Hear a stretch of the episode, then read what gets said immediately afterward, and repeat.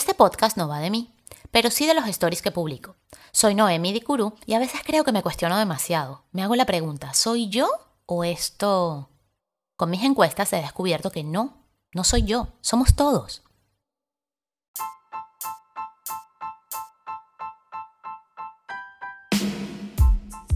Bienvenidos a Odada, un podcast de nada y también de todo.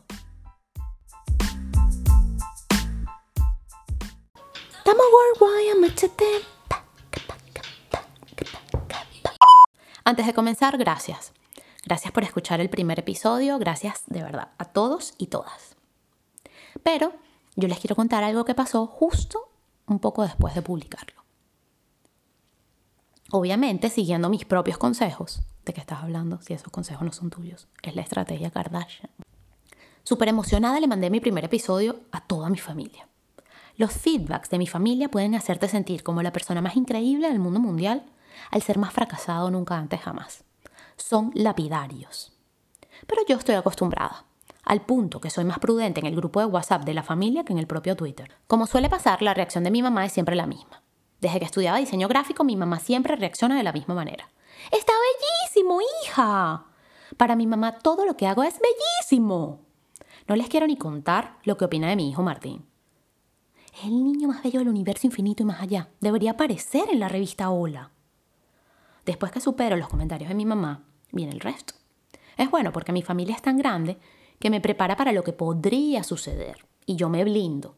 Saco provecho de lo que me dicen. No es fácil. Porque aunque la gente no lo crea y no lo diga, nos importa en menor o mayor medida el que dirán.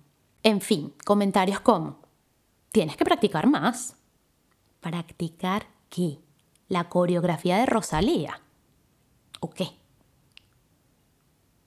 Cuando los tengas todos, me los mandas y yo te los reviso.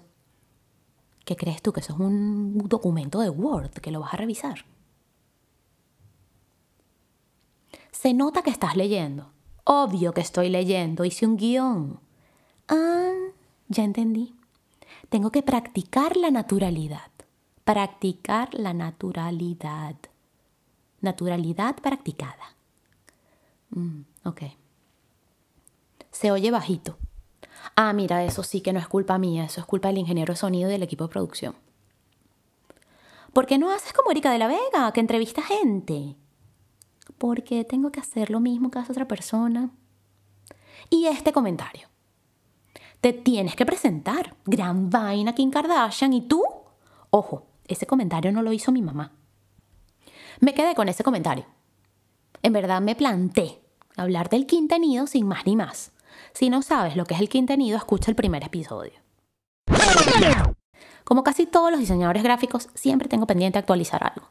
Tengo pendiente actualizar mi CV, tengo pendiente actualizar mi portafolio, tengo pendiente actualizar mi blog, la cuenta personal de Instagram, la cuenta profesional, la dirección fiscal, el cambio de dirección en Amazon, el de Globo, etcétera, etcétera, etcétera.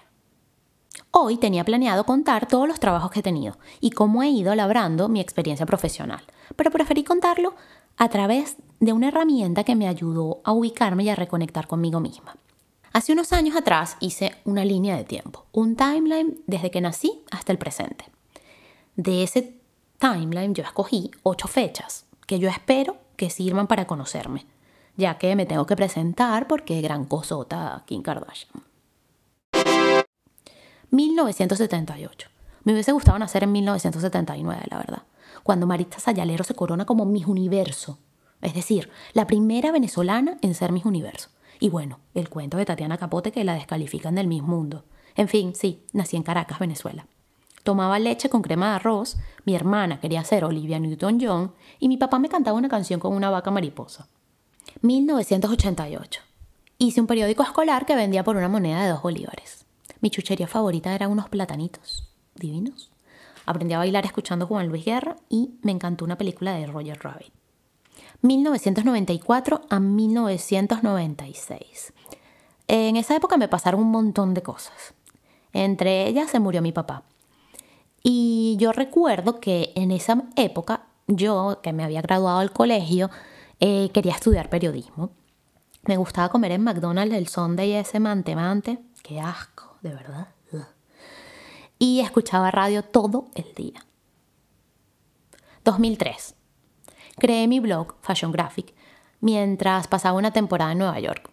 Mucho hip hop, recuerdo de esa época, y también haber visto tres veces en el cine la película Kill Bill. 2007. Me mudé a Montreal en pleno invierno y descubrí el francés. Caí rendida ante Gainsbourg y recuerdo alguna vez haber comido lo que llaman poutine. 2012. Ya nada volvería a ser igual.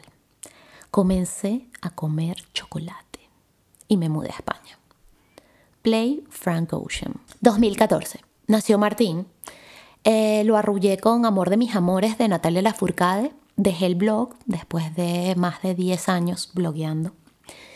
Y de trabajar en diseño editorial me dejé embaucar por el marketing. Actualmente, actualmente estoy como en un directo. Eso es, estoy como en un directo. En conclusión, este es el podcast de una pobre persona que sobrevivió durante más de 30 años sin comer chocolate.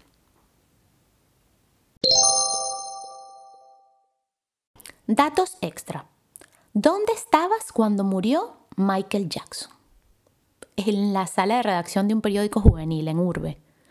¿Y Lady Di? Llegando a casa de una fiesta mítica e inolvidable. ¿Viste el funeral de Yves Saint Laurent? Claro, fue súper inspirador para todas las que trabajábamos en ese momento en Complot Magazine. ¿Dónde recibiste la noticia de la muerte de David Bowie? Trabajando en el departamento de marketing de un e-commerce y la muerte de Prince en el mismo e-commerce, pero en el departamento de social media. ¿Quién te avisó que se murió Karl Lagerfeld?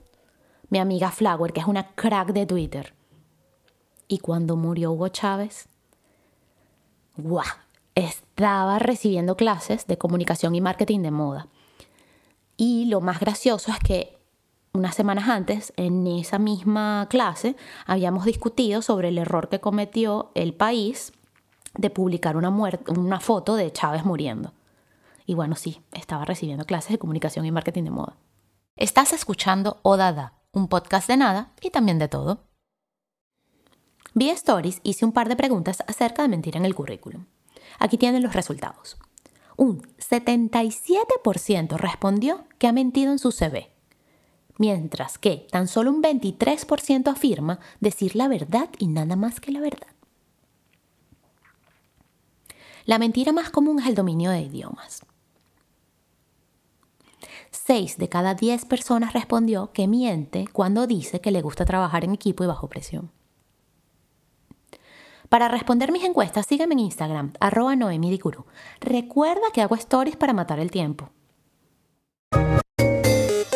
Moda sin vestir, arte sin pintar, música sin cantar, movimiento sin bailar, poesía sin recitar, contenido sin enfoque. Esto es Odada, un podcast de nada y también de todo.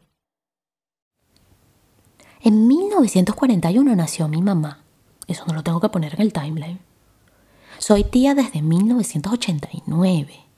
Nadie necesita saber que reprobé estadística en la universidad. Nadie. Eso fue en 1996.